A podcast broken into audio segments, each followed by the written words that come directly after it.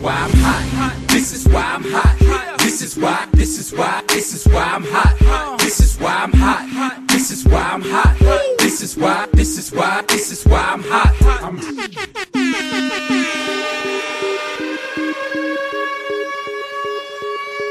Здравствуйте, дорогие слушатели, и с вами ненавистный West Coast of Cast, его ведущий Илюха и Алекс Лил Ноник. Здравствуй, Александр. Но ненавистный тут только ты. Почему? Не знаю, я привык склонен к тому, что я человек хороший, а ты не очень. Ты хитерок Ламара и, и вообще других достойных квотербеков. Я, кстати, не хейтерок Ламара. Да Это... все, ты, ты просто недостаточно почести ему додал. Сразу автоматически ты его хейтер. Я вставал... Какой-то год был, 14 или 15 год, я вставал в 3 утра посмотреть игру Луивиль-Хьюстон. Не тот, который Тексанс, а тот, который Кугуарс. Чтобы посмотреть, как Ламар сейчас всех разъебет, отправиться в новогодний боул. Защита Хьюстона его просто разорвала в той игре. У него ничего не получалось, он играл в одиночку, тащил, и игра была более-менее вменяемая. Я очень расстроился за него в той игре. Поэтому я за него очень-очень сильно болею, как желаю никому не болеть. Да ты просто старый, поэтому ты в 3 часа ночи уснуть не мог. В этом проблема, понимаешь? Нет, я проснулся. Ну, тем более. Ты знаешь, что у людей, старых людей, у них э, тревожный, неспокойный сон. То есть ты пытаешься сейчас любой аргумент подвести по то, что я старый. Да, да, разве нет?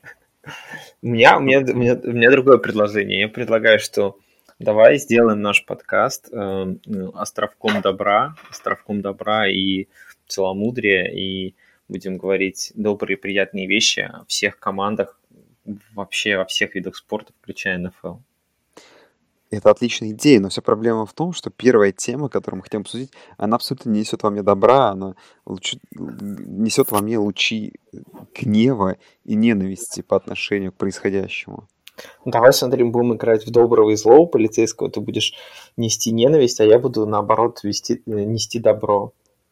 Тогда я подам эту тему и подам ее в лучах ненависти, а ты попытаешься найти в этом что-то хорошее. Несомненно. Итак, тут на днях сложился скандал в НБА.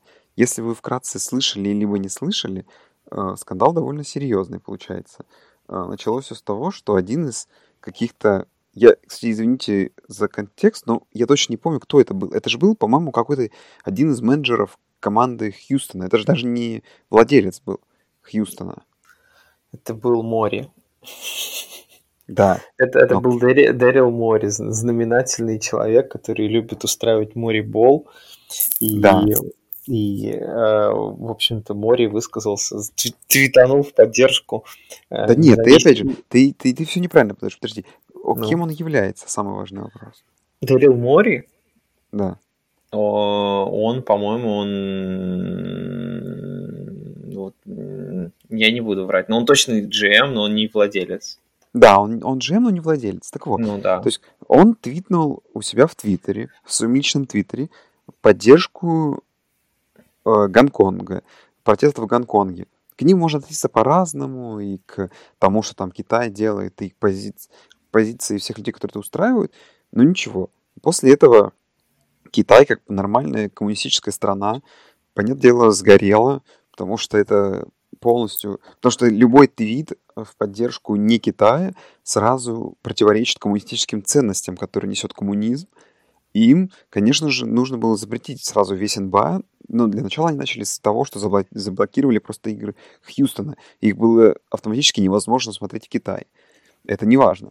После этого я захожу в Твиттер, ESPN, SB Nation, Sport Illustrated, Fox News. Я не, не помню кто, но вот три или четыре издания Sport Illustrated, ESPN и Fox News, по-моему, сто процентов выпустили с, э, с, выпустили какие-то всякие новости и статьи, где было одно и то же мнение, что НБА чуть ли не должна встать на колени перед Китаем, потому что это их главный источник дохода, потому что это нельзя так делать, потому что Китай это бабки, а не коммерческая организация, нужно зарабатывать бабки. Э, тем более еще там, как же так, нельзя в Твиттере в своем ничего, в личном ничего написать, вы что, это же вредит бизнесу. Вроде все прошло, все ждали, что выскажет Адам Сильвер, чувак, который дико, дико прет, потому что он очень смешно выглядит меня. И сегодня он наконец-то высказался то, что вообще-то, чуваки, мужик может писать в своем твиттере все, что абсолютно захочет, а, и это его личное дело, и мы поддерживаем свободу слова, как везде. Вот. И из этого с Китая еще больше сгорело. Они отменили проказ всех предсезонных игр в Китае и прочее. Скорее всего, это зайдет дальше, что Китай перестанет показывать НБА и будет показывать только всю потрясающую китайскую лигу. Так вот, с чего я сгорел. Почему мы живем в том мире, где Америке, такому всему носителю э, такому демократии приходится поддерживать супер, блин, большую экономику страны и поддерживать отношения с страной, которой, как в итоге оказывается, они считают не свободной слова, так, помимо всего прочего, возникают какие-то абсолютно бесполезные проблемы из одного дебильного твита, который, конечно же, очень сильно задевает Китай, но как мы помним, что в Китае никто не сможет прочитать этот твит, потому что ни у кого нет допуска к Твиттеру, доступа. Вот. Я очень дико сгорел, и теперь Адам Сильвер, как последний оплот NBA и здравого смысла мой герой. Я почти прослезился э, от твоей тирады. прослезился, потому что я начал зевать, и мне потекли слезы. А, скажи, Саша, что плохого во всем этом? Нет, плохого все в том, что когда выходили первые новости о том, что все, все говорили о том, что нужно прямо вот сейчас, э, прямо сейчас вот, вот начинаем извиняться уже перед Китаем, потому что, не дай бог, написать твит, твит, не дай бог, ты твитнешь что-то, тебе нужно сразу извиняться перед Китаем. Ну, это бизнес же. Слушай, ну, бизнес...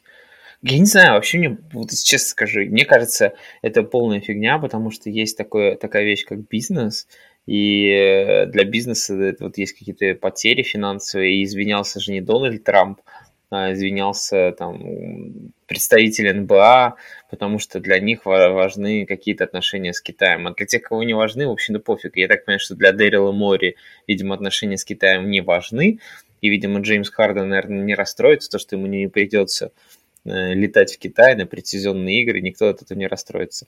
Финансовая поддержка Китая немножечко переоценена многими людьми. В реальности там не настолько огромный процент денег э, идет из Китая, чтобы вообще НБА на этим переживать, как мне кажется.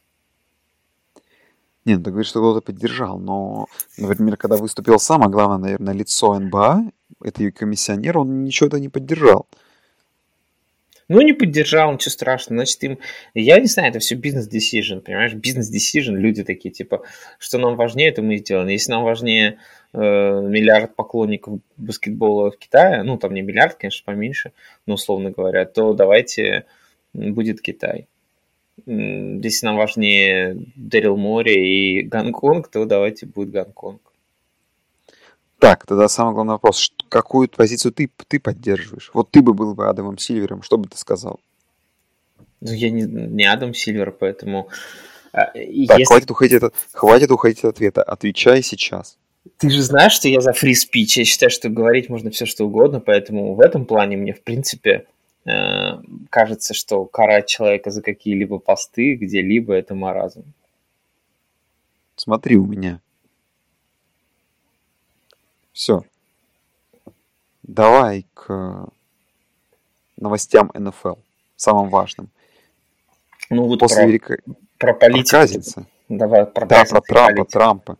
Трамп, вместо того, чтобы извиняться перед китайцами за твиты и за НБА, позвонил Казинцу после победы над Джайнсом, поздравил его. Вообще, как ты относишься? Казинс Свегер?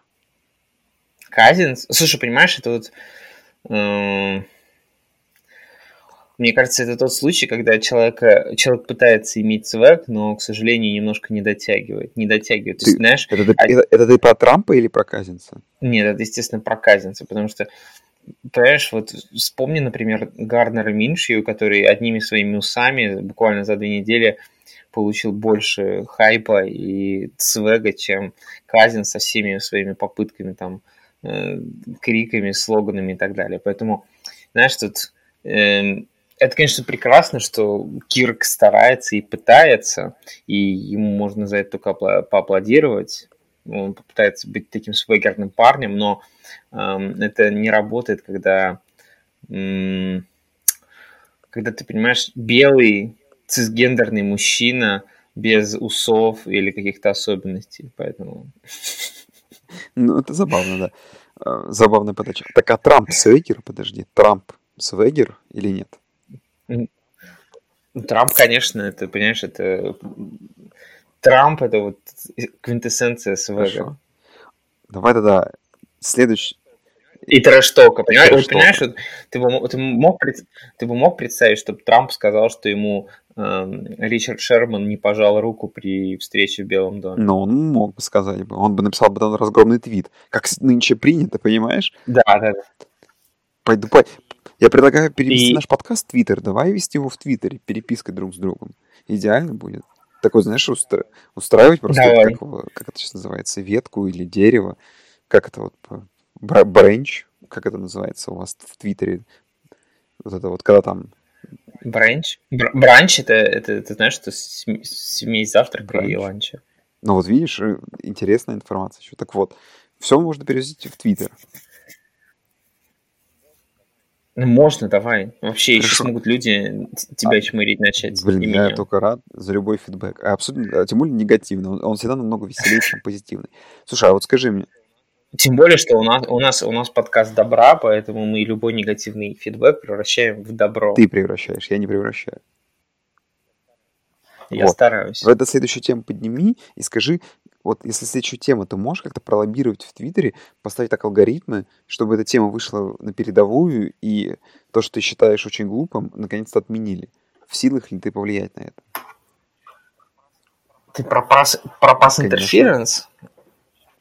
Ну, в общем, да, я, в общем, сидел и думал над этой темой и понял, что вот э, тот, тот при, короче, то изменение правил, которое произошло в этом году, летом, оно самое дебильное. Это что разрешили тренерам брать pass interference challenge, потому что оно не работает, вообще не работает. Может быть, вот ты, сколько ты помнишь раз сработал pass interference challenge за первые эм, вот эти, сколько, пять недель у нас? Я Да, за, за эти, за первые я пять недель. не хочу, А, не хочу сейчас глагольствовать, но, насколько я помню, еще ни разу не было ни одной успешной. Может быть, Нет. хоть одно и было, По-моему, до сих пор нигде... комментаторы не- эту тему обсуждают, что типа очередной челлендж Pass Interference еще нигде не был успешным. Слушай, и в итоге я понял, я понял, зачем это все сделано было. Знаешь, зачем? Для того, чтобы снова наебать э, New Orleans Saints, потому что это же правило ввели, по сути дела, из того, что из-за плей- плей-оффного, м, скажем так, некачественного судейства вокруг Saints, и, в общем, чтобы у тренеров была возможность скинуть челлендж, и чтобы его пересмотрели.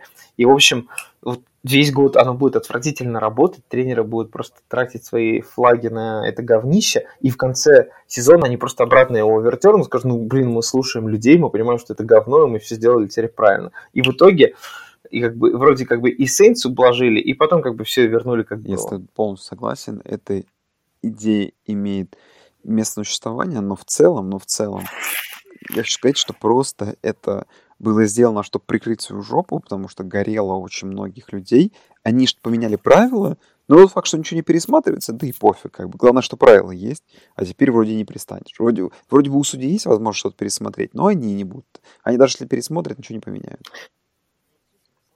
Слушай, на самом деле НФЛ судейство очень реактивное в этом плане, очень тупое.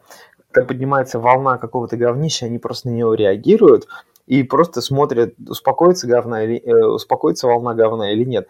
Точ- точно так же с этими, э, с фамблами и воз- и возвратом их в зачетную зону соперника. Ведь это теперь получается дебильно, потому что, смотри, они постоянно дают, э, не свистят, а типа дают донести мяч и, и дают decision fumble, а чтобы его овертернуть, получается, нужно иметь э, достаточно веские основания, чтобы сделать overturn. То есть, по сути, по логике, да, как бы по логике, если вы даете его донести, то у вас должно быть больше оснований, что это именно э, был fumble и возврат в тачдаун зону соперника.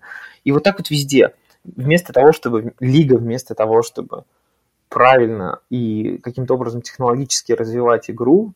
Помнишь, мы вот обсуждали недавно, встраивать чипы какие-то Да, и мячи. чтобы чипы играли там- вместо людей. Это мое предложение. Чипы, да. Да, чтобы чипы играли вместо людей, чтобы чипы были на коленях локтях и так далее. Вместо этого придумываются какие-то дебильные правила, которые становятся все более и более запутанные. И теперь, и теперь даже при пересмотре э, видео повторов никто не понимает, был там пас интерференс или нет, потому что правило превратилось в полное говно. И подожди, теперь подожди, ты был добрым человеком, я... понимаешь? Помнишь, что ты играл да, роль да, доброго но, человека? Но я считаю, что все будет хорошо. И я, я предлагаю новое, новое правило.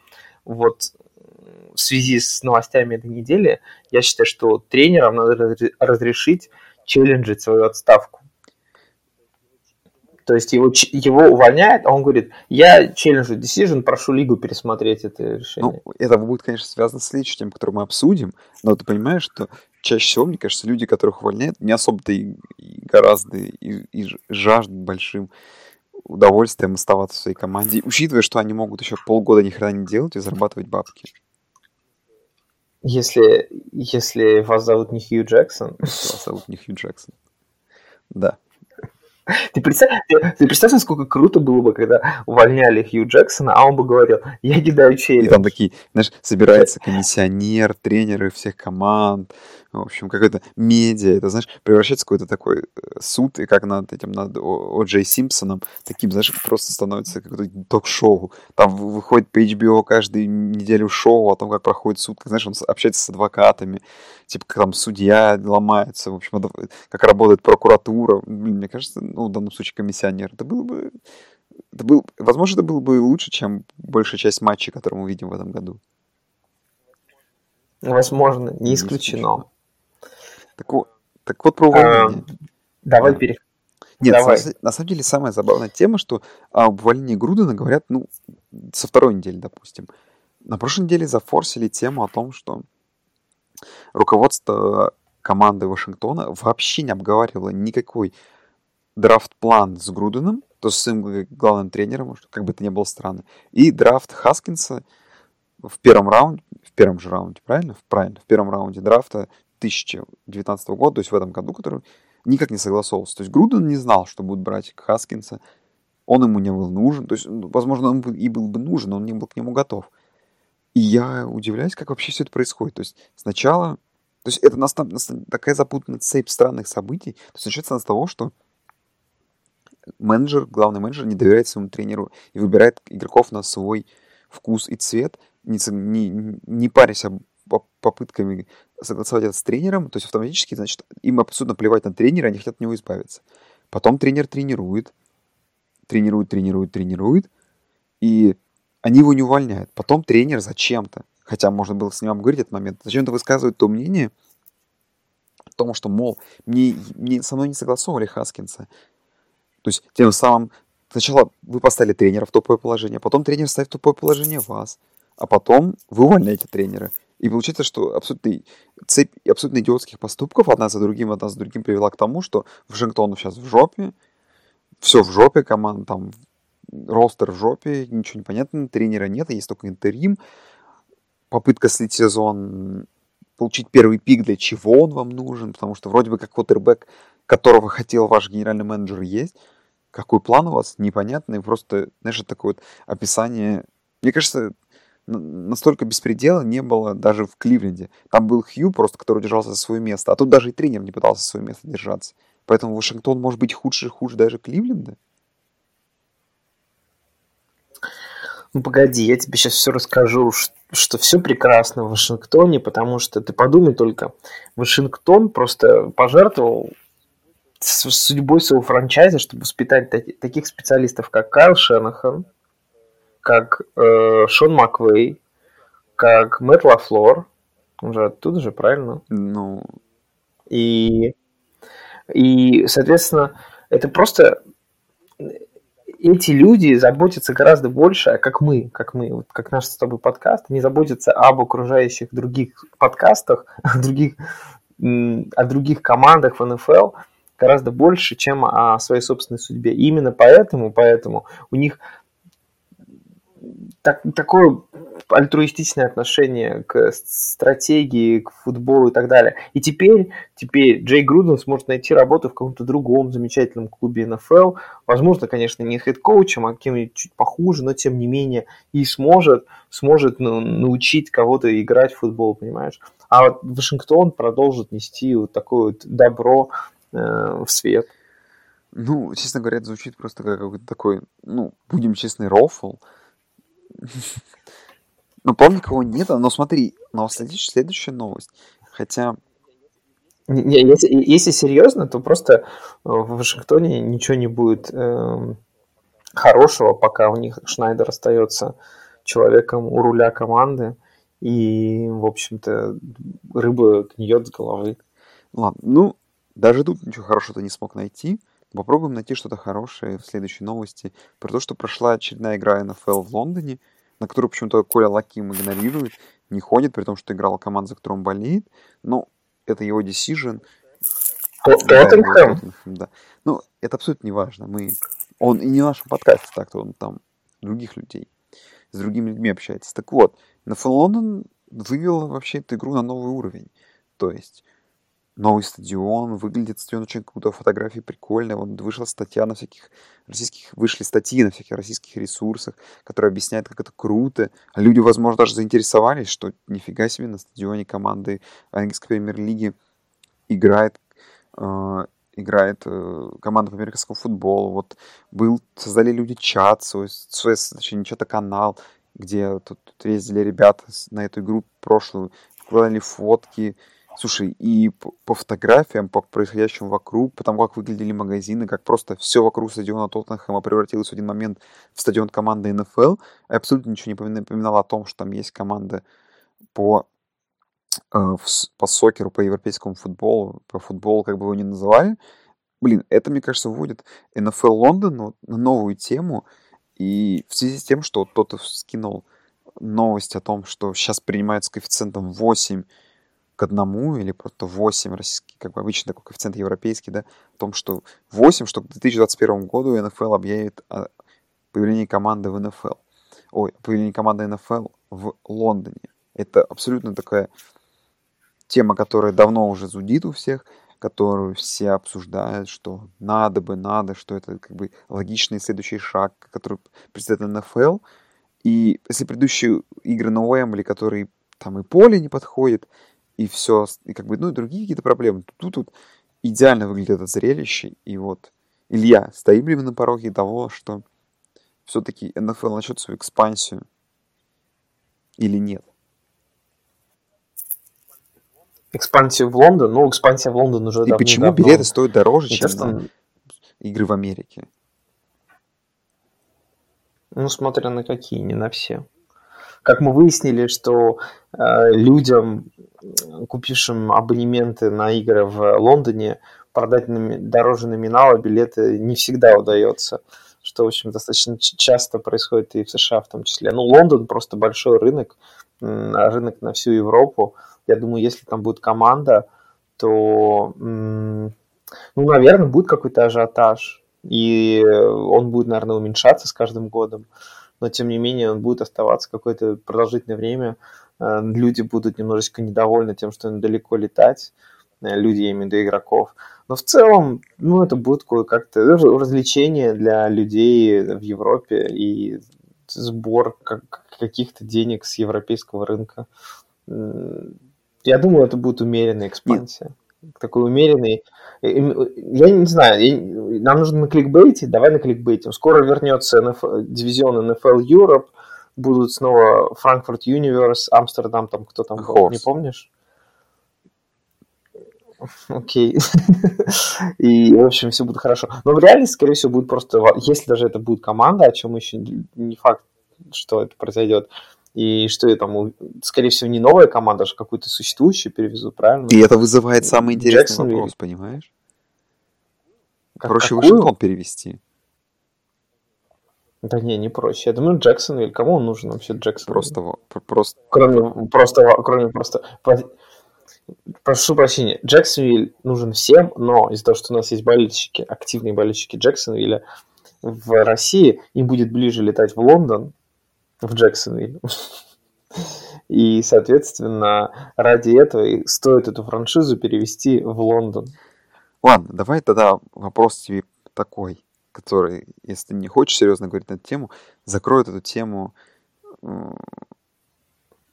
так, такой вот мыслью. Как ты считаешь, что если НФЛ все-таки сделает свою экспансию в Лондон с создачей команды, это все-таки захват рынка вне Америки, в том числе, ну, как бы, экспансия в Европу. Или, условно говоря, тот факт, что сейчас НФЛ проводит уже свои там 2-3 игры в сезоне, этого уже достаточно, и, как бы, ну, как вот показывает, э, как показывает практика, но вот и общение с людьми, которые слетали в Лондон, то для них это в кайф, потому что это все-таки какая-то такая, да, то зрелище, то есть в этом году будет только две игры на стадионе, да, на стадионе Тоттенхэма. То есть это кайф, потому что это такое событие разовое, да, то есть ты можешь сгонять раз, посмотреть игру, но когда возможность станет какой-то рутиной, что ты можешь 8 раз в году слетать в Лондон, посмотреть, причем еще на игру одной и той же команды, что ты считаешь, это будет положительная экспансия или негативная экспансия? Хотя бы на первых порах. Я не говорю, потому что, скорее всего, потом как-то по геометрической прогрессии спрос упадет. Но на, на моменте вот создания сейчас и перевоз, да, даже, допустим, если это будет команда не Джексон, а какая-то даже более хайповая и интересная, это пойдет на плюс, или все, что, в принципе, НФЛ могла выжить из Европы, уже практически она выжила?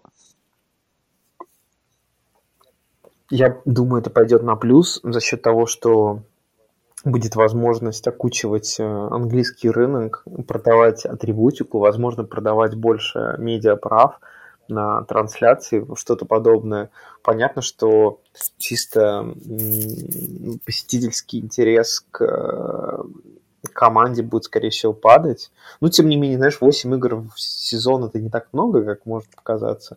Но, наверное, он будет падать, и особенно если эта команда будет не очень успешной, а ей будет быть тяжело быть успешной, да, постепенно, я думаю, он будет угасать.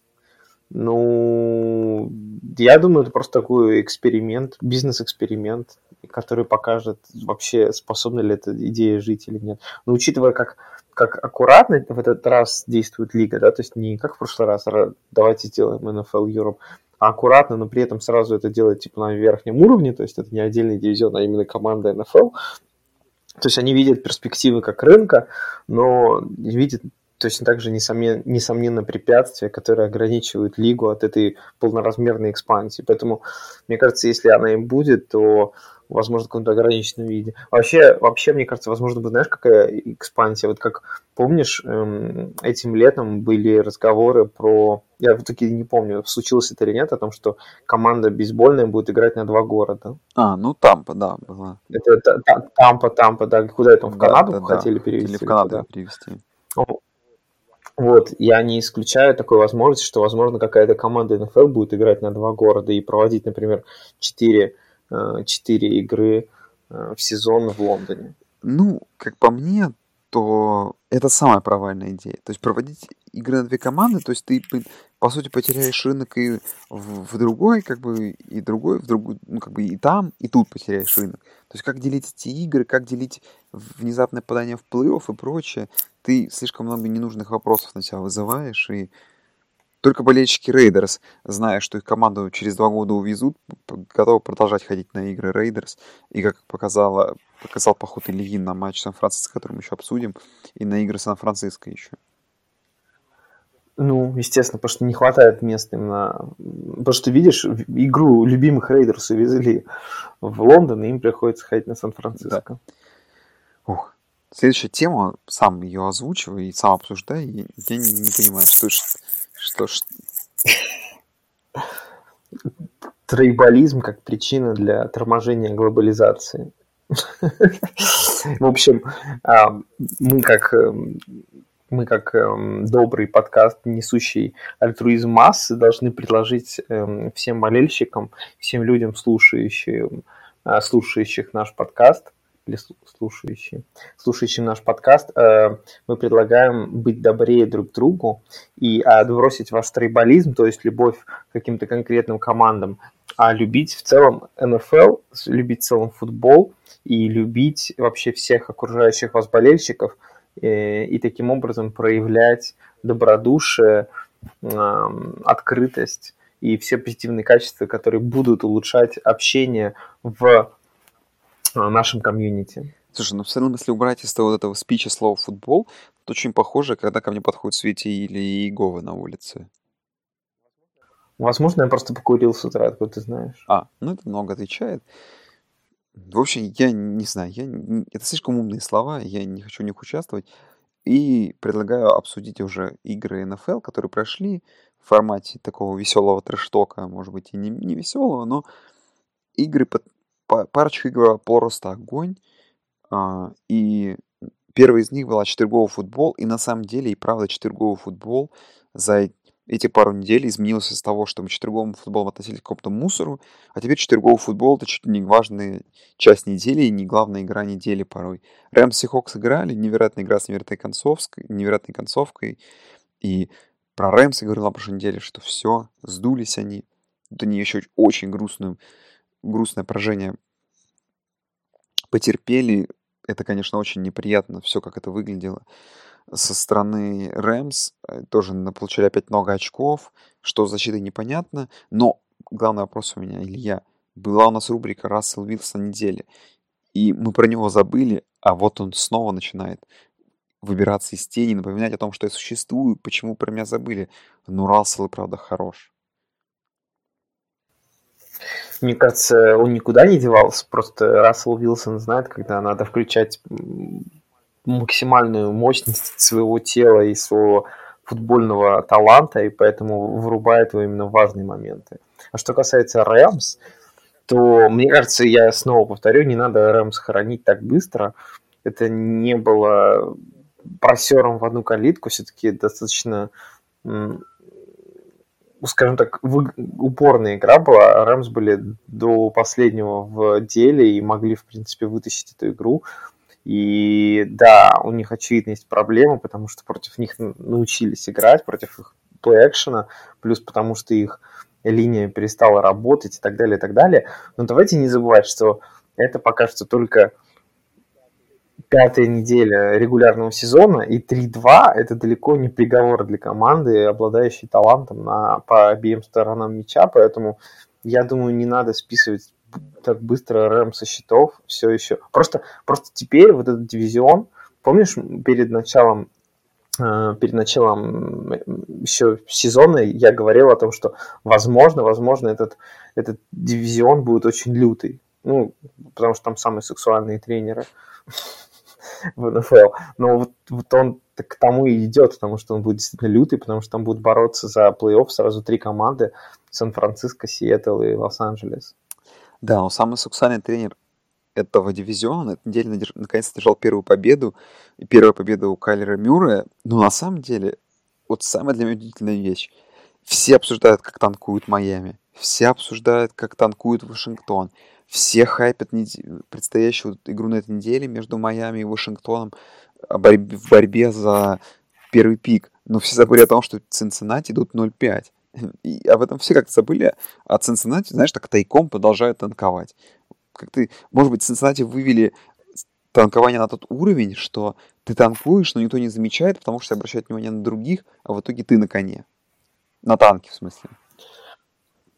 Как ты считаешь, эм, будет ли это самым великим сезоном НФЛ за всю историю, если у нас будут три команды, закончивших эм, чемпионат с рекордом 0-16? Да, это было бы великолепно, но это невозможно, потому что на этой неделе играет Майами и гребаный Вашингтон.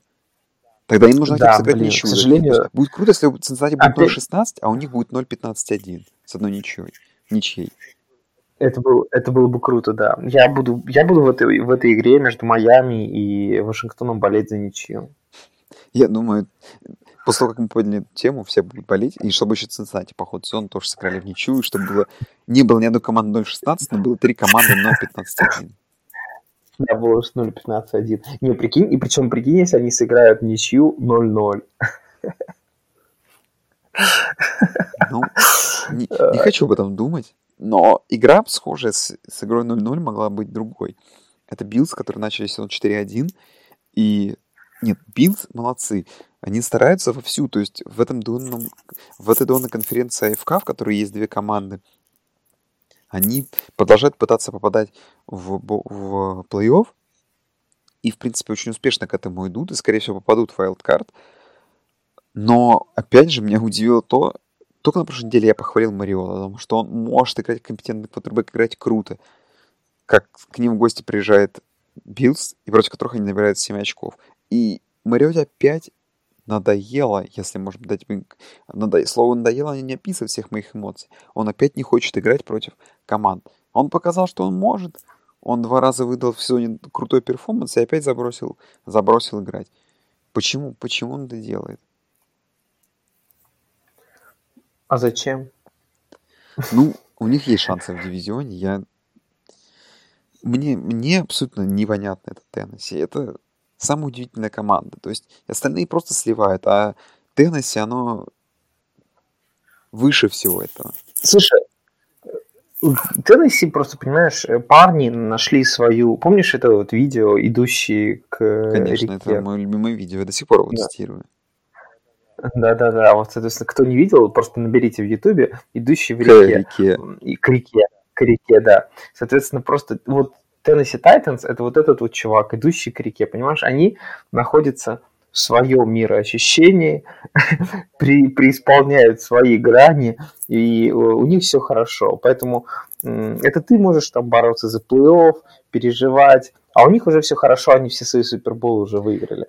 Что касается Биллс, что касается Биллс, мне кажется, вот здесь надо просто порадоваться за Биллс, потому что, во-первых, во-первых, Баффало Биллс в ближайшее время очень-очень кошерное расписание. Я тебе сейчас назову э, с- команды, с которыми они играют.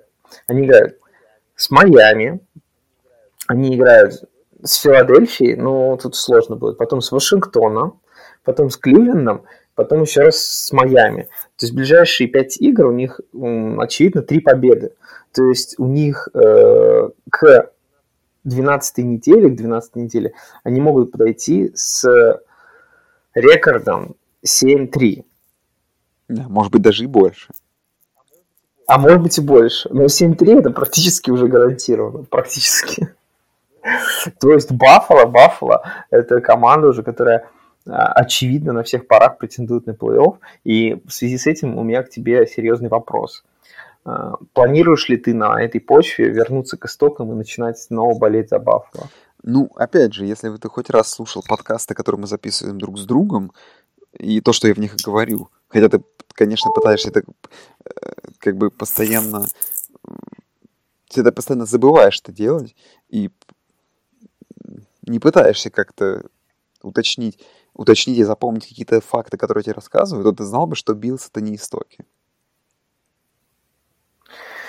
Ну, Хорошо, Хорошо. я не, не планирую, я не, не не планирую вернуться в Баффало Биллс, но если они будут играть в Суперболе, я в Суперболе за них поболею. Окей, а, и во- вообще, видишь, мне кажется, если, если Баффало победит, ну, если, если Баффало выйдет в плей-офф, то это просто супер. Надо ехать на игры Баффало. Надо ездить не, понимаешь, вот надо ездить не в Лондон смотреть на игры э, в Лондоне, надо ездить в Баффало смотреть на игры Баффало. И, а еще круче будет, если Баффало таки каким-то чудом умудрятся получить домашнюю игру в плей-офф. Вряд ли они смогут обогнать Патриотс, но для этого, для того, чтобы получить домашнюю игру в плей-офф, им нужно, им нужно занять пятое место в дивизионе и встретиться в финале конфы с командой, занявшей шестое место. Тогда они смогут получить домашнюю игру в финале AFC. Я бы, честно, не хотел этого зрелища, но как минимум это очень... Ты, стоп, ты подумай, Баффало, зима, финал AFC, снег. Что может быть круче? И играют они против шестой команды Балтимор Рейвенс. Нет, Индианаполис Кольц. Великолепно. Великолепное зрелище в снегу. Да, это... В снегу. И Джош, и Джош Аллен просто всех э, расталкивает, распихивает, как белый Кэм Ньютон. И, и теряется вместе с этим в снегу. Я бы не хотел такого зрелища, но зрелище, именно перспектива этого интересно, но, увы, мы знаем, что так не бывает, и единственная команда, которая пыталась нас отметить обратно, был Джексон, но, наверное, это то чудо, которое происходит раз в сто лет, и оно уже произошло на нашем веку, и ху- лучше мы не увидел. Как лучшего я надеялся увидеть от квотербека Дэниеля из Чикаго. Чейза Да, Дэниела. Чейза Дэниела, который назвал будущим Чикаго, который выиграет конференцию с этой командой. Я по-прежнему продолжаю в это верить, потому что, ну, иначе глупо отказываться от своих слов недели спустя. Но игра в Лондоне, как бы, наверное, командам не был сложно, переезд, что-то еще, но в целом все, что произошло в Лондоне, остается в Лондоне. И Окленд побеждает в этой игре. И что самое странное, в этой победе Окленда абсолютно не было никакой причины. Она была абсолютно не нужна. Чикаго команда лучше, лучше защита, и, скорее всего, даже лучше нападение. Но почему? Зачем это сделало? Зачем это сделали Рейдерс? А мне абсолютно непонятно. И вот Рейдерс остаются Рейдерс, командой, которая делает какие-то непонятные по- поступки на поле, кому-то обламывает сезоны. Хотя идут они, конечно, 3-2, но в целом, понятное дело, что это ненадолго. Ну, не знаю, ты вот смотрел лондонскую игру? Чикаго, Чикаго еще, мы верим, мы верим в Чикаго еще?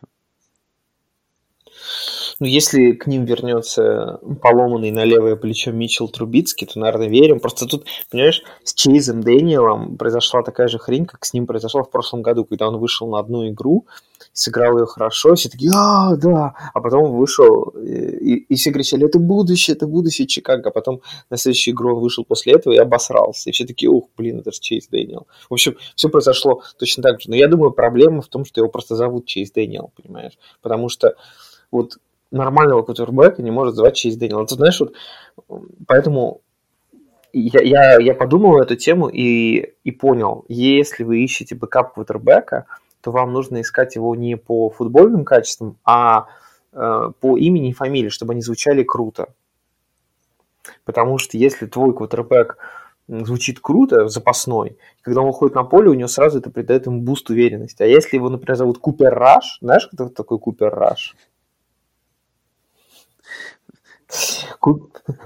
Купер Раш – это запасной квотербек Dallas Cowboys. Вот понимаешь, если выходит Купер Раш на поле, это вот когда у тебя в ростере закончились игроки, и у тебя игра, игра генерит рандомных. Вот Чейз Дэниел это такой же, понимаешь, Купер Раш, Чейз Дэниел и так далее. У игрока должен быть, понимаешь, swag, когда он выходит на поле, чтобы у него сразу автоматически... Вот Гарднер Миншью, понимаешь? Вот, понимаешь, слышишь, Гарднер Миншью. Это сразу автоматически прибавляет где-то 3 сантиметра мужского достоинства и еще столько же к атрибутам всех твоих скиллов. А если это Тедди, Тедди Бриджвотер? Тедди Бриджвотер вообще очень крут, понимаешь? Тедди Бриджвотер просто показывает, насколько, насколько он был недооценен. Ну, на самом деле, насколько сильны Сейнтс, вот что он показывает. И что даже с Тедди Бриджвотером эта команда может тащить этот дивизион и идти просто к там, чуть ли не к топовому посеву. Ну, а. На самом деле, знаешь, мне кажется, что, что произошло? Мне кажется, вот у Saints вот это вот было давление на них после прошлого года, где они понимали, что типа вот у них было все круто, их обокрали, они могли добиться большего, они там могли выходить в Супербол и так далее. У них все это, обо... у них это все отобрали, и у них было такое давление, что типа вот Бриз, короче, почти уже закончил, осталось чуть-чуть, надо типа обязательно побеждать и так далее, и так далее, и так далее. Но вот эта вот травма Бриза с них сняла какую-то вот легкую ответственность, и они стали играть легче. Не то, что легче, они, у них появилась, ты знаешь, снова тема, что мы андердоги, и мы должны, короче, бороться. И, возможно, это даже сплотило команду, потому что э, защита с тех пор играет только лучше и круче. Нет, я тут с тобой тоже полностью соглашусь. Сейн сейчас самый главный какой-то подарок сезона нам. Вот эта вера в... Ну, просто вера в футбол, вера в людей, потому что, ну, Тедди жизнь неплохо, неплохо побросал, и то, что он э, в Миннесоте не пригодился, там и Кином обыкапил, выгнали его, в итоге там в Джетс пострадал, так сказать, некоторое время. И потом трейданут был в Новый Орлеан, получил там наконец нормальные деньги, и тут получил еще и шансы показ, показывать себя. Это, ну, блин, не знаю, ну это, я люблю такие истории, вот это камбэк камбэк, сторис и прочее. Наверное, это то, за что в том числе стоит любить футбол. А что касается самих Saints, слушай, ну, да, это и правда круто. И это вообще лу- лу- лучший какой-то вот сейчас для меня сторилайн этого сезона, но сам Тедди. Человек, который три игры стартанул, обыграл Seahawks, Cowboys и Buccaneers. Ну, блин, я не думаю, что какой-то из бэкапов сейчас выйдет сможет показать такой же перформанс, не, не, не, не говоря о том, что есть какая-то система, насколько хороши Saints, просто в целом это звучит само по себе круто.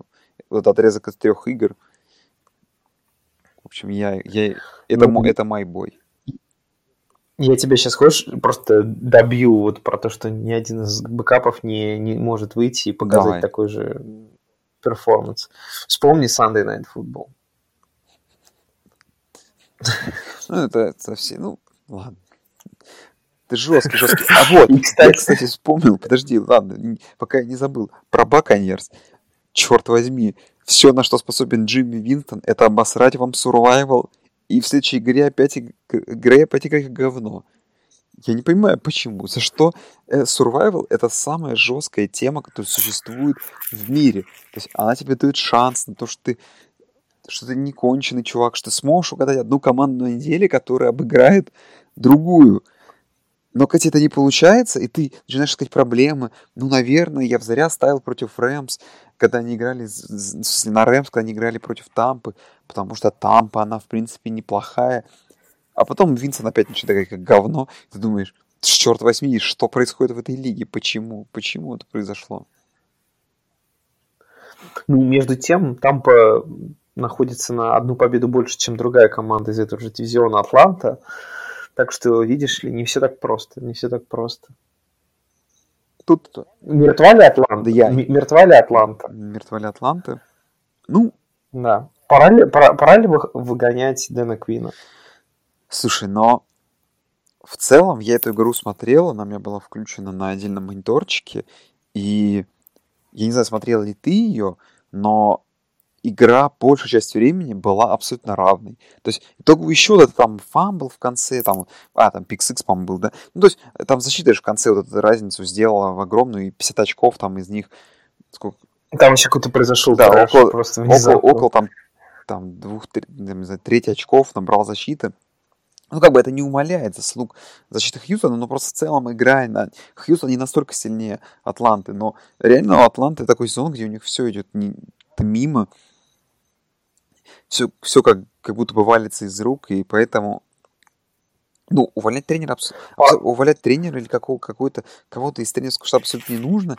Нужно пытаться использовать этот сезон для, не знаю, для, как, для, какого, для опыта команды, для построения. Потому что, ну, Атланта, блин, ну мы неделю назад обсудили. Нормальный драфт, и они будут супер контендерами. У них есть все, чтобы быть контендерами. Просто не нужно пропускать по 52 очка от Хьюстон, даже если, даже если это делает твое нападение. Ну, мне просто кажется, что Атланте уже, понимаешь, уже дали достаточно времени Дэну Квину, поменяли уже всех координаторов там, и, и в общем-то, не, не улучшает ситуацию. человек, который вроде как защитный тренер, и они пропускают 53 очка от Хьюстон Тексанс, которые страдали весь сезон. Мне кажется, это плохая строчка в резюме. Возможно, возможно, но не знаю, мне просто Атланта вся эта команда симпатичная. Я, я не знаю, чем это связано, но мне всегда нравится их домашнее поле, их эмблема. Мэтт Райан мне всегда нравился, э, кроме Супербола, но в итоге он все сделал тоже красиво в том Суперболе. Не знаю, мне Атланта всегда симпатична. Поэтому мне, мне сложно об этом говорить. Я тут, наверное, лицо такое заангажированное. Ладно, заангажированное лицо. Давай перейдем к следующей новости быстренько. Новость объединяет два великих клуба, два великих клуба, находящихся в самом большом городе США, в Нью-Йорке. Нью-Йорк Джетс проиграли Филадельфия Иглс. Вполне, в общем-то, буднично и ожидаемо.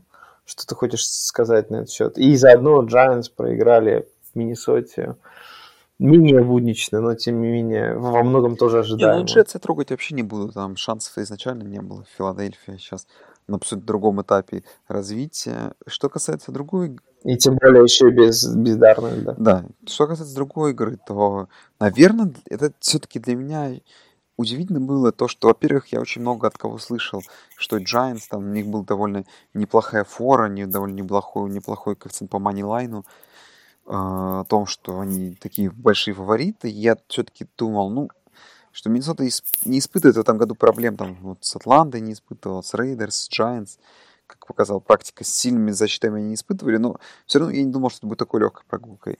А Giants, который там неделю назад показали какие-то шансы, я не знаю, ты видел эту потрясающую новость, но болельщики Giants, которые оскорбляли э, Джонса после пика, извинялись перед ним э, на этой неделе, но, опять же, ничего у Giants не получилось.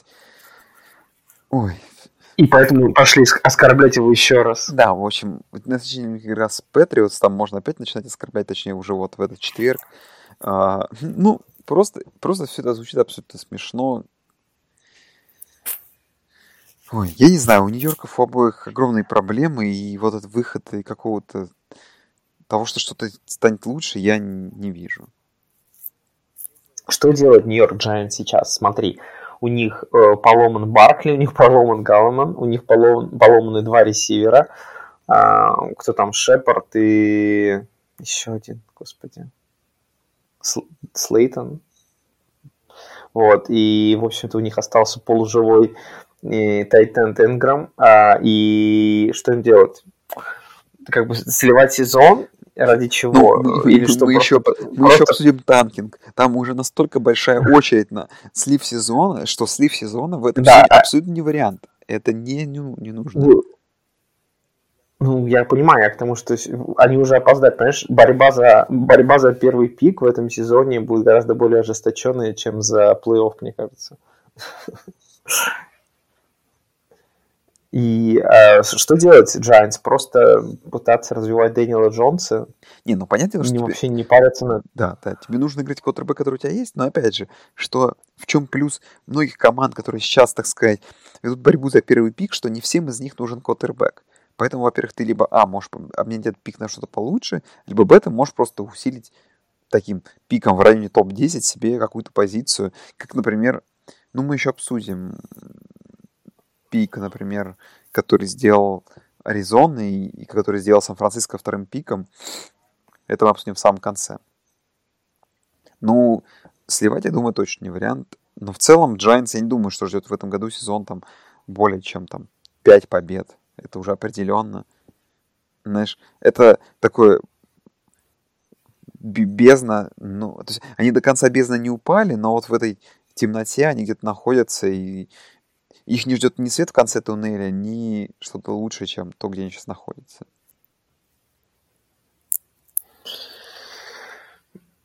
Ладно, про, про... мы должны искать, мы должны искать позитивные моменты, но тем не менее. Эм, переходим к игре Питтсбург Стилерс против Балтимор Балтимор Я, кстати, придумал, как, как, Игра... как можно искать позитивные моменты.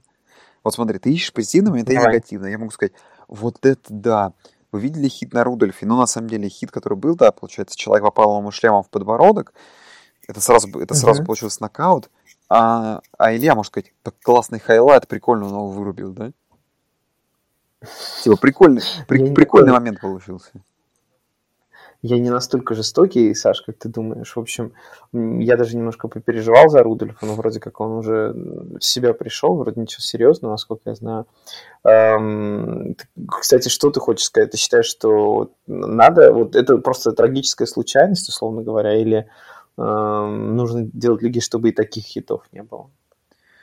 Ну, все-таки происходит не часто, но, блин, ну, вся проблема в том, что вот этот путь НФЛ, которым она последние годы идет, а он очень похож на путь очень простой. Запретить все, практически, что более-менее опасно. То есть мы не пытаемся разобраться, что-то случилось, давайте запретим это сразу. И это путь в, в, вообще в никуда, и я именно вот именно касательно такого решения абсолютно против. Это неверно. Вот. А что касается самой игры Питтсбурга и Балтимора, то Питтсбург который тоже стоит в очереди за танкованием, а у них всего лишь одно поражение. И у них еще игра с Цинциннати, даже две. И эти две игры можно довольно-таки спокойно слить и обойти Цинциннати в этой борьбе за более низкий пик. Так вот, что касается самой игры, то Майк Томлин, как ты считаешь, это вывод вообще танкинга на новый уровень? Когда я, конечно, понимаю, что у тебя нападение не очень, и ты пытаешься уцепиться за что-то, но в, в овертайме, где есть такое правило, что если ты первым заносишь тачдаун, то ты выигрываешь, отдавать мяч команде другой и начинать защищаться, это какой-то абсолютно бестолковый вариант, который сделал, собственно говоря, Питтсбург и проиграл ту игру. Возможно, заслуженно, возможно, не заслуженно, но, черт возьми, это, мне кажется, в первый раз вот с тех пор, как ввели это правило о том, что теперь тачдаун только заканчивает в овертайме игру, чтобы команда начала защищаться, потому что это просто абсурднейшее решение.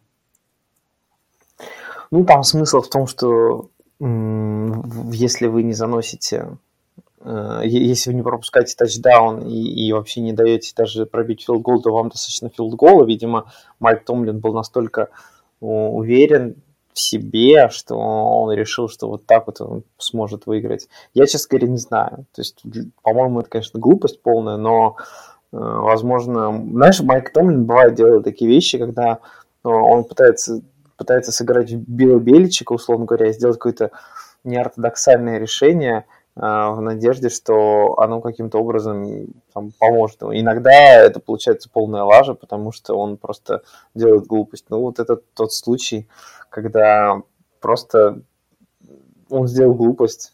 Не, ну на самом деле, что самое смешное, что глупость в ее понимании то он и не сделал. Он в принципе, сделал все довольно правильно, потому что его защита сделала три аут. Но вся проблема в том, что э, Карма догнала его довольно быстро, и на втором розыгрыше своем в атаке случился фамбл.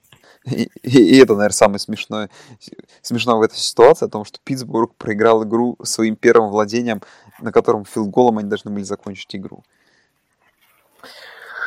Ну да, ну видишь, тут как бы, а если бы они победили, то есть если бы фамбла не было, то тогда бы они в овертайме забирали игру, и Томлин стал бы королем и так далее.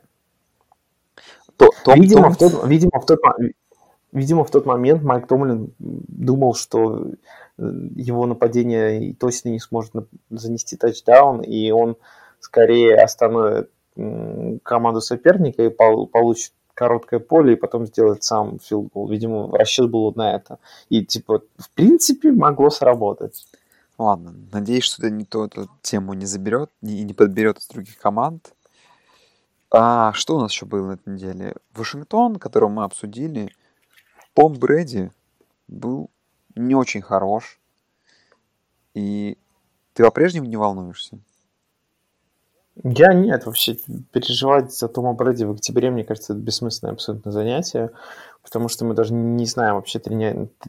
ну, напрягается он еще или нет. Но было знаменательное событие. Ты знаешь, что в этой игре в первый раз в сезоне Патриотс э, отставали в счете по ходу матча? да. Ну, 7-0 же началась. Вот игра же началась 7-0. Да, да, да. Это было первый, первый раз в сезоне на пятой неделе. Вот Патриотс а начали проигрывать игру, что, конечно, смешно. Но эм, в целом, мне кажется, ничего страшного пока что нет, да, нападение пока что буксует периодически, но даже побуксовав, в конечном итоге после перерыва все сделали уверенно и не оставили шансов Вашингтону уже под конец. Поэтому я, я бы не переживал. Ground game работает – защита работает, учитывая все это, нападение никуда не денется, тоже заработает. Понимаешь, столько раз уже столько раз, раз уже списывали со счетов Тома Брэди, что мне кажется, это бессмысленно абсолютно. Не, ну, списывать, вот, списывать мы его, конечно, не будем. Еще... Когда, знаешь, мне кажется, я, я, я принимаю созерцательную позицию на этот счет. Мне кажется, вот как Том Брэди совсем скиснет и перестанет играть, как на его руке перестанут появляться новые кольца, вот тогда мы эту тему и поднимем. А до этого, мне кажется, это просто дешевый кликбейт, хайпажорство и, и трейболизм. Давай вот мы будем форсить э, слово трейболизм. Ты трейболист. Нет, я антитрейболист. Хорошо. На этой неделе состоялось дерби Макафри против Фурнета, людей, которые были выбраны на одном драфте. Одного парня все хорошо получалось. В, в первом раунде, даже в топ-10 драфт. Да, у первого парня все очень хорошо получалось поначалу, у Фурнета, у Макафри не очень, в итоге сейчас они все-таки на разном уровне. Макафри более стал звездой, и после этого случилось очень много интересных вариантов. Во-первых, они там сфоткались, э, Илья, у которого он в династии продолжает обсуждать то, что Макафри не человек и прочее, но это мы и так знаем. Но самое смешное получилось... Да он робот. Ты, ты еще видел, что он там до вчерашнего матча поставил там рекорд по скорости Да. на неделю и так далее. Бе- Белый, белый бегущий, понимаешь, поставил рекорд по скорости. Как это вообще возможно? Да, ну и самое смешное, что случилось, это то, что Спортцентр, это твиттер ESPN официальный, написал о том, что... Новость о том, что, ну, интересный факт, что Кристиан Маккафри на данный момент имеет больше ярдов, чем Изекиль Эллиот и тот Герли вместе взятые. На 50 ярдов у них меньше. Сначала эту запись э, ретвитнул э, тот Герли и подписал о том, что, типа, хватит нас упоминать в, это, в, этом, типа, в этом контексте. Макафри, типа, неостановим, типа, продолжай там, продолжай в том же духе, братан. А потом Изекиль Эллиот еще, в свою очередь, этот пост Тодда Герли э, тви- ретвитнул, и получилось очень смешно, что два чувака, которые, как бы, словно говоря, этот твит вроде как должен был то ли оскорбить, то ли, ну, в общем, как-то подать смешно. Э, В итоге это парни сами посмеялись над этим и тоже хайпанули и поддержали Макафри. Но в целом, конечно, то, что... Но это, это на самом деле говорит об одном. Это говорит о том, что наш подкаст с тобой работает, потому что, видишь, даже такие ребята, суровые, брутальные ребята, как Изиекель, Элliот и э, тот Герли, они проникаются добрым отношением к своим коллегам, к своим и белым поэтому, хозяевам. поэтому подбадривают. Да. Так вот, но самый важный вопрос, который я хочу, я хочу обсудить. Все-таки в первый сезон, когда Маккафри был довольно плох, и тогда линия не держала у Кэма, и у него процентов 90 ярдов в том сезоне было на приеме, ты, ты- ты же тогда в него уже переставал верить, признавайся честно. М, Ну, был, была некоторая доля скепсиса по отношению к нему, не скрою. Тем не менее, насколько ты, э, может быть, ты не знаешь, не помнишь, но я в межсезонье я специально трейдился за Макафри в прошлом году. Так что, как говорится, не словом, а делом. Опять же, второй раз повторяю эту фразу за сегодня, смотри у меня. Ну, смотри, я смотрю. Во-первых, просто мне кажется, хорошо, что э, Макафри сделал правильные выводы после своего первого сезона и накачал мышечную массу и смог просто немножко свою игру перестроить, и это ему позволило выйти на новый уровень. Просто, мне кажется, в первый сезон ему тупо не хватало физической массы, чтобы пробивать блоки. А сейчас он, конечно, молодец, красавчик и так далее. Соглашусь с тобой тут, да. И какая еще у нас была из игр недели? А, так вот, была иг- игра Бронкос Чарджерс. И Чарджерс, которые вроде бы в связи с тем, что, как потом показала практика, Чифс тоже оступится. Вроде Чарджерс могли бы начать сезон 3-2 и были довольно большими фаворитами. Дома уступает Денверу с флага, которому абсолютно была не нужна победа. И Денверу который тоже мог бы пойти сезон 0.5 и тоже вклиниться в эту крутую борьбу за первый пик. Э, Хотя, конечно, рано этом говорить, но тем не менее, почему бы и нет. Вот. И в целом, вот Бронкос Чарджерс в тот момент, когда они являются лишь второй игрой по сравнению с той игрой, которую смотрит вся Америка, это Green Bay против Далласа, не бессмысленность это вот бытия. О том, когда ты вроде бы играешь во второй волне, вроде бы ты кому-то бы нужен, но в итоге результат твоей игры абсолютно никому не важен. Ну, как не важен? Он важен мамам игроков. Не, ну, на самом деле, смотри, а, мы же подкаст снова, мы подкаст э, добра, и поэтому должны поддерживать, эм, поддерживать игроков. И у Филиппа Риверса есть много детей, а именно 9, ш- в количестве 9 штук. Поэтому для них это для них эта игра была очень важна, также для жены. И это уже 10 человек, между прочим. А 10 человек это больше, чем фанбаза некоторых команд НФЛ. Поэтому, мне кажется, ты зря, зря принижаешь значение этой игры. Э, Тем более, что это было очень удобно, потому что, эм, например, у меня есть некоторые игры, которые не показываются, они так называемые blacked out, потому что они показываются по телевизору, и для того, чтобы посмотреть, надо включить телевизор. И вот одна из таких игр была как раз-таки Broncos Charge, э, не Broncos Chargers, друг, такая игра как раз была э, Dallas Green Bay, но благодаря тому, что Broncos Chargers была очень интересная игра, я просто включил Red Zone, и в Red Zone практически 90% времени просто показывали Packers Cowboys. Ну, это очевидно. Просто, ну, понятно, что попросту эта игра никому не интересна, и просто странно, что к пятой неделе мы уже дошли до того, что такое много, как огромное количество игр просто отсеивается от нашего внимания, и смысла в их просмотре нет. Вот. Ну, об игре... Да, мне кажется, так всегда. Ничего страшного в этом нет, и такое всегда происходит, и во всех видах спорта это есть. И в, и в хоккее, и в баскетболе, и в, в сокере. Вообще во всех играх такая фигня происходит. Соглашусь. Вот ты следишь, ты, ты следишь за сокером, ты смотрел там какую-нибудь игру у Ураламкар? Хоть раз. Блин, я... Ты слишком уже приводишь э, далекий пример. Ладно. А нет, я тебя расстрою, но Chargers, Chargers Broncos для тебя более далекий пример. Возможно. Но из этой игры я хотя бы, я хотя бы посмотрел потом Condensed Game ее. Ради. Не, не Condensed, Highlight, Condensed не стал смотреть, потому что 40 минут тратить из этого, 40 минут тратить не буду, сколько 35. Так вот, а игра недели, которая, ну, позиционировалась как игра недели, это Green Bay Dallas. И игра, которая мне очень понравилась, и в целом, просто на прошлой неделе мы говорили о том, что Даку нужно выбивать новый контракт. Тут Дак, конечно, кинул три перехвата, там как бы можно оправдывать, не оправдывать. Что касается самой игры, мне на самом деле, знаешь, что обидно больше всего в, в этом матчапе, в том, что уж слишком много Дак, ну, как бы, во-первых, не везло Даку, там, в самом начале, да, на первом драйве, в принципе, Даллас очень хорошо шел, и, наверное, это был бы тачдаун.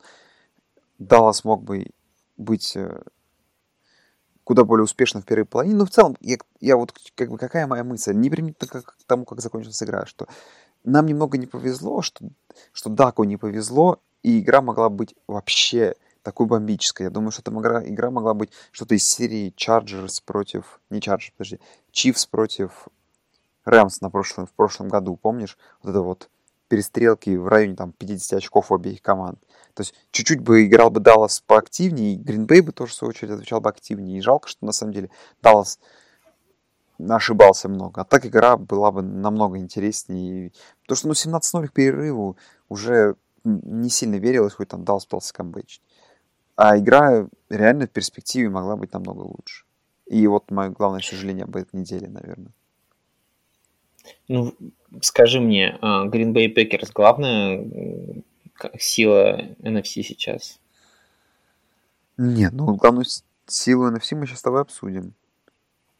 Если еще. Окей, ладно. То есть ты не покупаешь это как главную, просто самую сильную команду. Ну, не, ну на самом деле, понятное дело, что логически глупо обсуждать и глупо игнорировать то, что сейчас, конечно, Гринбей очень хороши, но, знаешь, я тебе опять же говорю, что будь чуть менее удачливый Дак, или как вот по прошлой игре с Филадельфией, все-таки, ну, в NFC с такими фаворитами они, там, знаешь, эти границы более размытые. То есть на данный момент, наверное, Пэкерс, да. Но ничто не мешает, наверное, Пэкерс выиграть пару, выдать пару менее хороших игр. И тогда, наверное, Пэкерс уже перестал быть такими фаворитами. Но сейчас бы, если бы мне сейчас сказали, назови самую сильную команду в NFC, ну, наверное, как бы глупо было бы говорить, что это не Пэкерс. Ну все, видишь, я раскрутил. Теперь, теперь тебя наконец возьмут в клуб болельщиков Пэкерс. Ну, это прекрасно, прекрасно. А, и переходим к последним двум играм по-быстрому. А, Индианаполис Colts произвели лютый upset, обыграли Патрика Махомса и Kansas City Chiefs. Э, что, это нарисованный секрет, сценарий, как обыгрывать э, Патрика Махомса, man-to-man и оторванная нога, э, как бы теперь все смогут так делать? Самое главное, как бы, да, в том, что очень долго форсили эти шутки, и в целом о том, что реально э, Махомс, неужели этот парень человек? Ну, ладно, будем говорить так, что ему тоже где-то не везло, где-то ненужные дропы. То есть Чивс играли не так хорошо, как могли бы, и даже в случае победы мы сейчас, наверное, обсуждали, что Чивс не слишком уверенно проводили эту игру, особенно с точки зрения результативности. Но, наверное, на данном вот этапе для них это самая хорошая новость, то, что они проиграли в начале, в начале сезона, проиграли не команде из, своей, из своего дивизиона. Это вскрыло, наконец-таки, проблемы о том, что, да, Махомсу, оказывается, тяжело играть мэн, когда и против него ман-то-мэн. И сейчас, как бы, для Чивс отличный, отличный способ немного немного как бы найти себя и Махомсу еще стать круче, еще стать более не человеком. Потому что он дал, наверное, на этой неделе надежду, но к следующей неделе он должен ее обратно отнять. То есть ты думаешь, что это лишь временное помутнение, и у Кольц будет, ой, у Кольц, у Чипс будет все отлично и хорошо. Слушай, ну, согласись, что по одной игре списывать команду, которая, в принципе... Но игра против Детройта была тоже не сильно убедительной. Ну, знаешь, а, если я тебе говорил о том, что в NFC границы размыты, то в целом граница для меня сейчас между Patriots и Patriots и Канзасом она сильно размыта, но проблема в том, что после Patriots и Канзаса дальше уже довольно большая пропасть. Тут все-таки немного, ну, все сложнее. Что насчет Кольц? Вот мы вернулись к тому квотербеку, тому запасному квотербеку, который может выйти и показать результат не хуже Тедди Бриджуотера, про который я намекал. Брисет Фурио или что? Кто, чья большая заслуга в этой э, команде? Это Фрэнк Райх? Или это Брисет сам? Или кто? Или просто Беллар так, такой тоже прекрасный? Слушай, ну... GM, который там подобрал. Кстати, и, кстати говоря, там очень смешно, потому что, извини, что я тебя перебил, я к тому, что Крис Беллард умудрился вот к моменту завершения карьеры Эндрю Лака умудрился собрать хорошую линию нападения у Кольц, теперь там Квинтон Нелсон доминирует вообще там просто вовсю, то есть забавно. Было бы прикольно, если бы Эндрю Лак был жив. Слушай, ну, я так, я так тебе скажу, что, может быть, ты согласишься, может быть, нет, но сравнивать сейчас довольно тяжело, потому что Индианаполис обыграл Titans 2 очка, Falcons в 3 очка. Сейчас эти команды, они такой, ну, количество их побед, ну, не очень большое. Они проиграли Raiders и проиграли еще и помимо всего Чарджерс, который сейчас вообще очень сильно барахлит. То есть это первая компетентная победа. А вот через неделю, извиняюсь, на следующей неделе у боевик, через две недели у них игра с Хьюстоном. Как говорится, вот там и посмотрим. Окей, и переходим к заключающей игре. Игре, которую я, например, посмотрел вживую. Это игра Monday Night Football, это Сан-Франциско 49 Ну давай, расскажи, как ты хайпово сходил. Кливленд, как ты хайпово сходил, давай. Как, я... как ты? Хайпово? Слушай, на самом деле игра, игра была огонь, потому что погода была огонь. я люблю вечерние игры, я люблю вечерние игры с теплой погодой. Это на самом деле не такая частая вещь и все было круто, кроме игры. ну, то есть стадион а, был очень доволен и рад, потому что Сан-Франциско 49ers победили. Наконец-таки люди начинают радостно ходить с радостными лицами на стадион, они не с угрюмыми вот этими лицами о том, что опять мы будем пол игры есть по трибунам помещений. Даже запускали волну на стадионе. А, и даже, вот я присылал фотку в канал, даже человек в э, джерси Амари Купера пришел на игру. Возможно, это был сам Амари Купер, я не знаю. Но, в общем, э, вообще э, впечатления классные, но я, конечно, ожидал лучшего. И game flow пошел так, что у Cowboys, ой, Cowboys, у Browns, Кливленд, Кливленд Browns не осталось никаких шансов. И, в общем-то, игра к halftime у уже превратилась в практически формальность. Это, это большое расстройство. Не, на самом... А, но в целом, в целом, в целом у 49ers вырисовывается какой-то лютый pass rush, и это наложилось на отсутствующую линию нападения у Кливленда, и размотали Кливленд в щи. Но, на самом деле, самое смешное в этой игре и самое интересное то, что происходило позже, после игры. Так, например, ну, не знаю, наверное, люди, которые не смотрят NCAA, возможно, и не, не поняли или не знали об этом, но когда Бейкер Мейфилд обыграл на выезде в Ohio State, собственно говоря, в Коламбусе команду Ohio State, в которой играл Боса, он воткнул флаг своей команды центр поля. Это осудили тогда как такой полу чуть ли не российский, но в целом конфедеративный жест, потому что это такой знак конфедератов. Но это вроде как забылось, но босса не забыл, и после сека сначала он показал радость, которая, собственно говоря, имитировал то, что сделал Бейкер пару лет назад в студенческой игре, а потом еще воткнул флаг в поле, что само по себе создало очень крутую тему для трештоков, но потом началось еще круче, это то, что Шерман обвинил то, что Бейкер ему на предматчевой предматчевом коином, коин-тосе не пожал руку, а после этого началось просто целое расследование и уже куча видео с камер о том, что кто кому пожимает руки, о том, что, возможно, э, Шерман имел в виду не прям перед коин-тосом, а до коин-тоса и прочее, но это очень смешно. То есть, на самом деле, все, что происходило после, и вот эти расследования, что сейчас, там, не знаю, заходишь в Твиттер, а там, там видео из-под этого угла, из-под этого угла, пожимают ли они друг другу руку, нет, они, кстати, спинами, не видно, пожал ли он руку или нет. Это просто потрясающе. Ну, там Шерман уже написал, что типа угорел, типа как, типа как всех чувачков сгорело, условно говоря. И я так понял, что он косвенно признал, что он немножечко нагнал, но, видимо, это был такой трэшток от Шермана.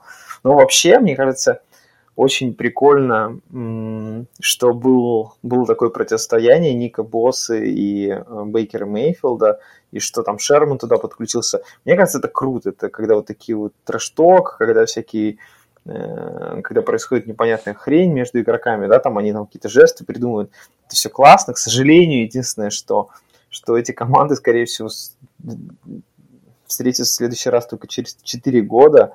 И, наверное, Ричард Шерман далеко не факт, что он доживет до этой игры. А так бы можно было бы, конечно, понаблюдать за этим трешачком еще и еще.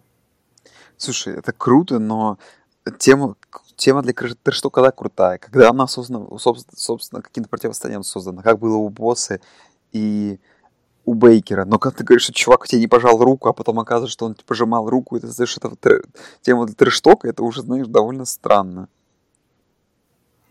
Ну, почему нет? Слушай, понимаешь, это мы, же, мы живем в мире постправды, поэтому какая разница? Главное, главное создан хайп.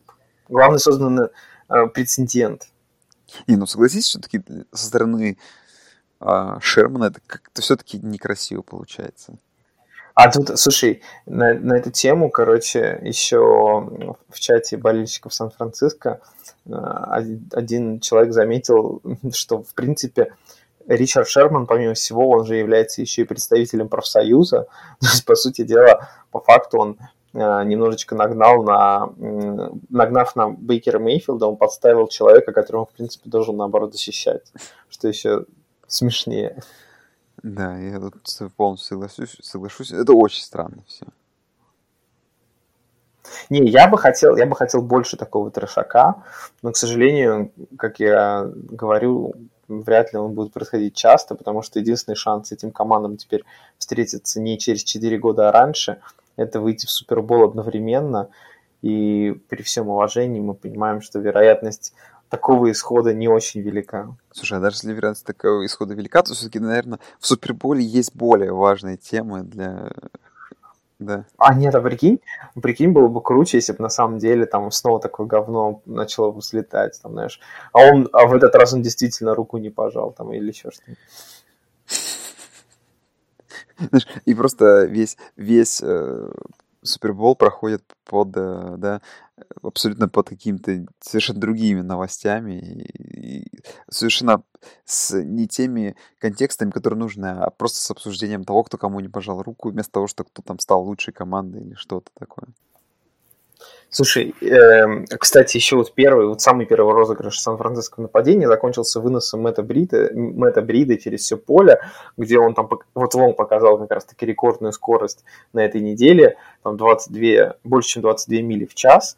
Это очень быстро, насколько я понимаю, и, наверное, никто из нас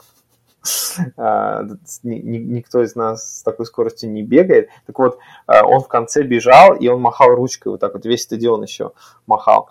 Вопрос, как ты считаешь, это вообще нормально, или это тоже слишком много для свега и так далее? Или это вот это просто лишние выебоны? Слушай, я считаю, что если как бы человек может знаешь, хайповать во время. Как бы главное, что это не мешало игровому процессу. А остальное... Как бы, во-первых, главное, да, во-первых, чтобы это не мешало игровому процессу, а во-вторых, не обвиняй других людей в том, что они тебе не пожали руку, когда они тебе ее пожимали. Просто маши им ручкой. Да, просто, просто помаши им ручкой и все. Ну, на этом у нас, наверное, все новости про американский футбол на этой неделе. И пом- ты помнишь, что мы обязались послушать альбом? Так. Рэп-альбом. Но я не уверен, послушал ли ты его, братишка. Нет, я, конечно же, не послушал его. Потому что я ну. слушал старый альбом этого чувака. Потому что ты старый. Да. Но опять же, неплохо. Опять да. же, потому что никто не, созда... не, не, не подкинул нам тему для альбома. Теперь в комментариях. Не, погоди, мы, мы с тобой, мы с тобой же договорились. Ну да, но уже... опять же, нам нужно, чтобы люди подкидывали, ну как бы слушатели, поэтому дадим им шанс еще подкинуть на этой неделе нам альбом, а если нет, то мы обсудим тот самый альбом уже без них. Ты меня уговорил, но так и быть. Так и быть. Ну, вообще, кстати, тот альбом нам прислали тоже слушатели. Нет, это человек, который нас не слушает, кстати. Э, ладно, хорошо. Вообще очень приятно, что эм, те люди, которые нас не слушают, всегда в курсе, о чем наши подкасты. Это самое главное. Главное, чтобы так и было. Продолжалось. Вот, друзья, а мы услышимся с вами через неделю. Давайте уже середина сезона задавайте вопросики, илюхи вот о походе на футбол, еще о чем-то. А мы попробуем обсудить какие-то не футбольные темы, футбольные. Мы все обсудим. Вот, ну, наверное, все, будем заканчивать. Всем спасибо за то, что прослушали наш длительный подкаст после пятой игровой недели. Всем спасибо, всем пока. Всем спасибо, всем до свидания.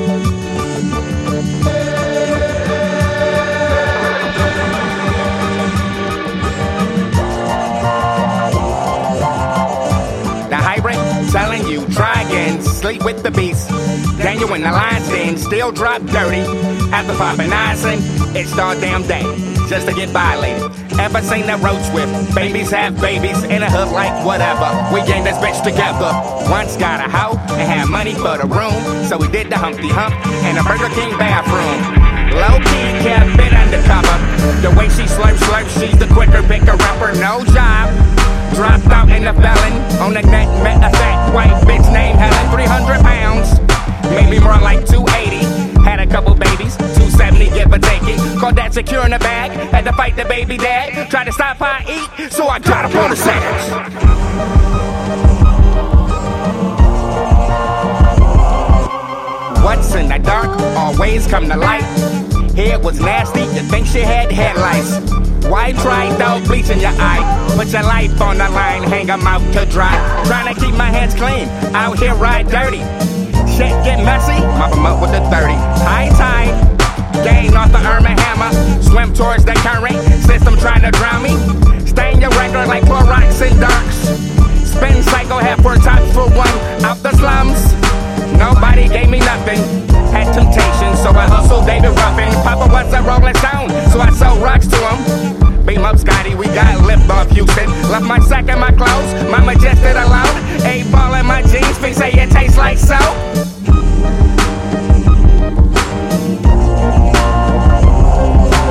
Twenty-five peep show when I enter the booth. Mop the flow when I leave, might slip if you do. Cover your ears if you're kids. We got round two. Fuck a bitch two times, call it deja vu. Fuck a stripper for some change, actual change. Nine penny nickels, actual change. Okay, wanna hear the story? Left the house in a hurry. I was in hunky dories. Got some gas from Lori. Left my wallet at home. Ain't wanna hear that story. And the car had change from laundry. Had to wash clothes anyway. Told her I'm sorry way before you was born. Said, give me your moment, jumped on it and bounced. No fabric softener, cause I was hot. Then she gave me head, had me moaning and groaning. Guess who I seen doing laundry next morning?